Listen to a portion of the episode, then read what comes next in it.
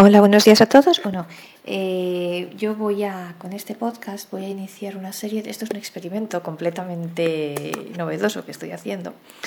Y bueno, a ver si sale bien. Eh, voy a iniciar una serie de, de podcasts relativos al uso del Mac, del, ordenador Mac.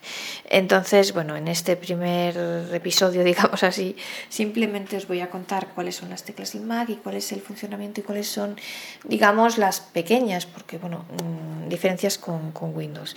Eh, yo, eh, antes de comprarme el Mac, la gente decía, mucha gente me decía que no me iba a entender con el sistema operativo, que era súper diferente a Windows, etcétera, etcétera.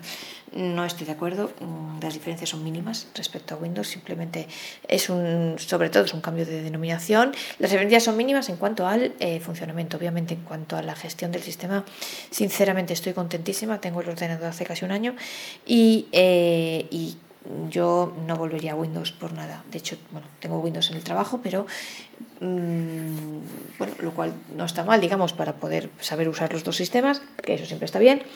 Pero eh, sinceramente estoy contentísima de haberme comprado el Mac. Y la verdad, en mi casa no voy a volver a, creo, a comprarme un ordenador con Windows. Eh, bueno, la gran ventaja del Mac eh, tiene dos ventajas fundamentales, en mi opinión. Eh, dos o tres. Bueno, la primera es que el lector de pantalla VoiceOver está integrado en el propio ordenador, lo que cual implica, por un lado, que no es necesario tener que instalarlo como sucede con JOS o con NVDA y entonces me diréis sí pero Windows también tiene narrador pero el narrador funciona para lo que funciona. Quiero decir actualmente no está eh, bueno Microsoft empezó a, digamos a trabajar en el narrador a resultas de la existencia de VoiceOver eh, y, narrador no vale para todas las aplicaciones. En cambio, VoiceOver sí porque es que está dentro del propio sistema, lo cual es, un, en mi opinión, sinceramente, es una gran ventaja, una ventaja muy importante. Eh, otra gran ventaja, claro, como está instalado, funciona todo, quiero decir, siempre que se utilicen las aplicaciones nativas de Apple. Eh, pongamos el ejemplo de Internet, de Safari. Claro, y así vamos a utilizar, si hacemos cosas raras como instalar, yo que sé, Google Chrome en el Mac, pues a lo mejor ya no, no funciona tan bien o puede haber problemas, o yo que sé, Google Word en el Mac o alguna aplicación externa, ya ahí que yo creo que va a funcionar de todas maneras, pero bueno, ahí ya es un tema, digamos, más de, eh, ya son aplicaciones externas que ya no depende de Apple mismo. Pero eh, con las aplicaciones nativas del propio Mac sabemos que todo funciona. Por ejemplo, en Windows a quien no le ha pasado muchas veces que, eh, yo qué sé, suponte que usáis eh, Chrome, pues Chrome cambia una cosa, entonces ya como cambia esa cosa, ya con JAWS no funciona hasta que JAWS haga la próxima actualización. Esto aquí no sucede porque como el VoiceOver está integrado en el propio sistema, pues el navegador de Apple Safari va a funcionar siempre con VoiceOver. Esa es una gran ventaja en mi opinión. Otra gran ventaja, las líneas Braille. Tampoco hace falta si queremos conectar líneas Braille al ordenador, tampoco hace falta instalar ningún tipo de driver, ningún tipo de nada. Simplemente la línea se conecta a través del cable y funciona tranquilamente directamente y desde el principio. Y eh, otra gran ventaja, eh, bueno, había dicho tres, van a ser cuatro. Bueno, otra gran ventaja muy importante, en mi opinión, es para, ya para quien tenga iPhone, que mm, entiendo que el 95 o el 99% de los usuarios del ordenador Mac eh, habrán empezado por un iPhone. Eh, no sé, es mi caso por lo menos. Yo me compré el iPhone, me gustó tanto el iPhone que al cabo de unos meses decidí comprarme un Mac. Y entre otras cosas, ¿por qué? Por la sincronización que hay entre los dos eh, aparatos. Eh, bueno, yo digo que cuando entras en el mundo Apple no vuelves a salir, no vuelves a salir porque está todo tan perfecto, tan bien sincronizado y es tan cómodo que en realidad mmm, no quieres probar otra cosa ya no, no, no, no sales de ahí, ¿no? Y porque es fantástico. a mí me encanta, yo me, de verdad que me he hecho una auténtica fan y, y, vamos, lo recomiendo a todos y por todo, desde luego. ¿Y qué sucede? Que eh, digamos que a través de la nube, a través de iCloud, está sincronizado, o sea, todo lo que tú hagas en el ordenador lo puedes tener en el teléfono, por ejemplo, yo que sé, tú estás mandando un correo desde el ordenador. Si por lo que sea eh, tienes que irte rápido, no has acabado lo que sea, tú ese correo se te guarda en el, lo tienes en el teléfono tal cual lo dejaste, entonces luego puedes, yo que sé, si tienes que ir en el autobús o tal, vas con el teléfono y acabas tu correo y lo mandas con el teléfono y viceversa. O tú, por ejemplo, creas un texto en el ordenador, pero luego pues alguien te pide que se lo mandes, yo que sé, estás en la piscina, en la playa, pues coges el teléfono, que es lo que tienes a mano en ese momento, y le mandas el, documento que tú estabas haciendo en ordenador, que habías hecho en ordenador, lo tienes guardado en iCloud.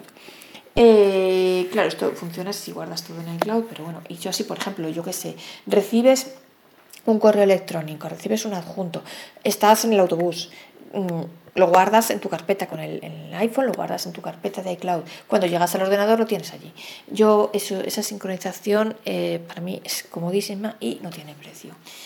Por tanto, bueno, pues yo estoy encantada con mi Mac. Dicho lo cual, eh, vamos a, eh, a ver un poco el funcionamiento de las, de las teclas del ordenador. Entonces, bueno, yo voy a hacer las, los podcasts con un MacBook Air Em, que no es la última generación, pero bueno.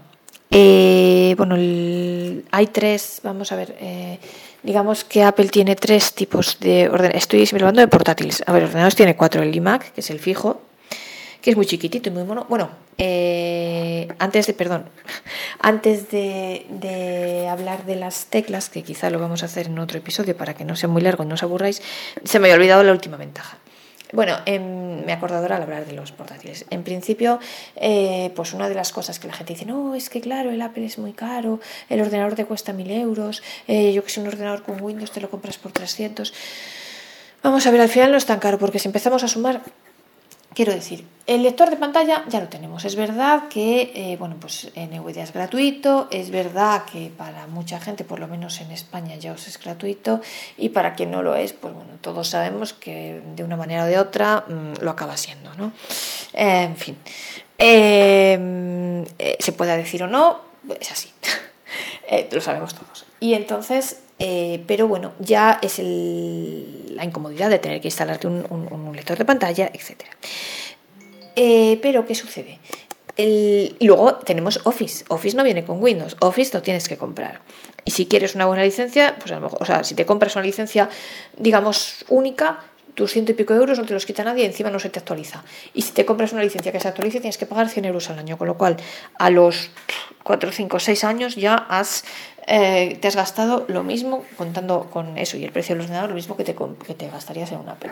Y en Apple, ¿qué pasa? Otra cosa más, no tienes que comprarte Office, no tienes que instalar ningún programa de escritura, porque además tiene dos por defecto, Pages y, TextEdit. Eh, yo en este, de momento, empezaré por TextEdit, porque a mí me gusta más, por la verdad que Pages yo hasta ahora no lo he utilizado mm, y bueno, por motivos de formato y de compatibilidad con los usuarios de Windows, a mí me gusta más TextEdit y para lo que yo necesito me basta y sobra, eh, pero bueno, eh, si alguien necesita más, format, más formatos, más configuraciones, más cosas y necesita Pages, pues también está es más avanzado, eh, más avanzado. Decir, tiene más, mm, más posibilidades en temas de formatos, en temas de estas cosas, de, de florituras en los textos, digamos así. Eh, pero bueno, para una cosa normal, para escribir y hacer formatos normales, con TextEdit basta y sobra. Y de todas maneras, insisto, los dos programas vienen ya de fábrica en el ordenador, lo cual quiere decir que también funcionan de fábrica con el, con el voiceover, con el lector de pantalla, con lo cual no, no sucede como sucedía con, con, con y con Word, cuando cambiaron y pusieron las cintas aquellas que no había quien las manejase y que yo nunca he sabido manejarlas bien, de hecho. Eh, entonces, bueno, pues al final, si empezamos a sumar cosas, mm, yo no lo veo tan caro. Personalmente, no me parece que sea más caro que Windows si empezamos a sumar cosas y ventajas y programas y eh, sinceramente eh, es que ya viene todo de fábrica es que no hay que instalar nada y, está todo todo y todo funciona bien y todo está ya instalado y preparado. Entonces a mí me parece súper cómodo y estoy encantada. Bueno eh, como me he enrollado más de lo que pensaba voy a terminar este este episodio aquí y luego en otro ya os hablaremos de las teclas de los distintos modelos de ordenadores y de las teclas. Hasta el próximo episodio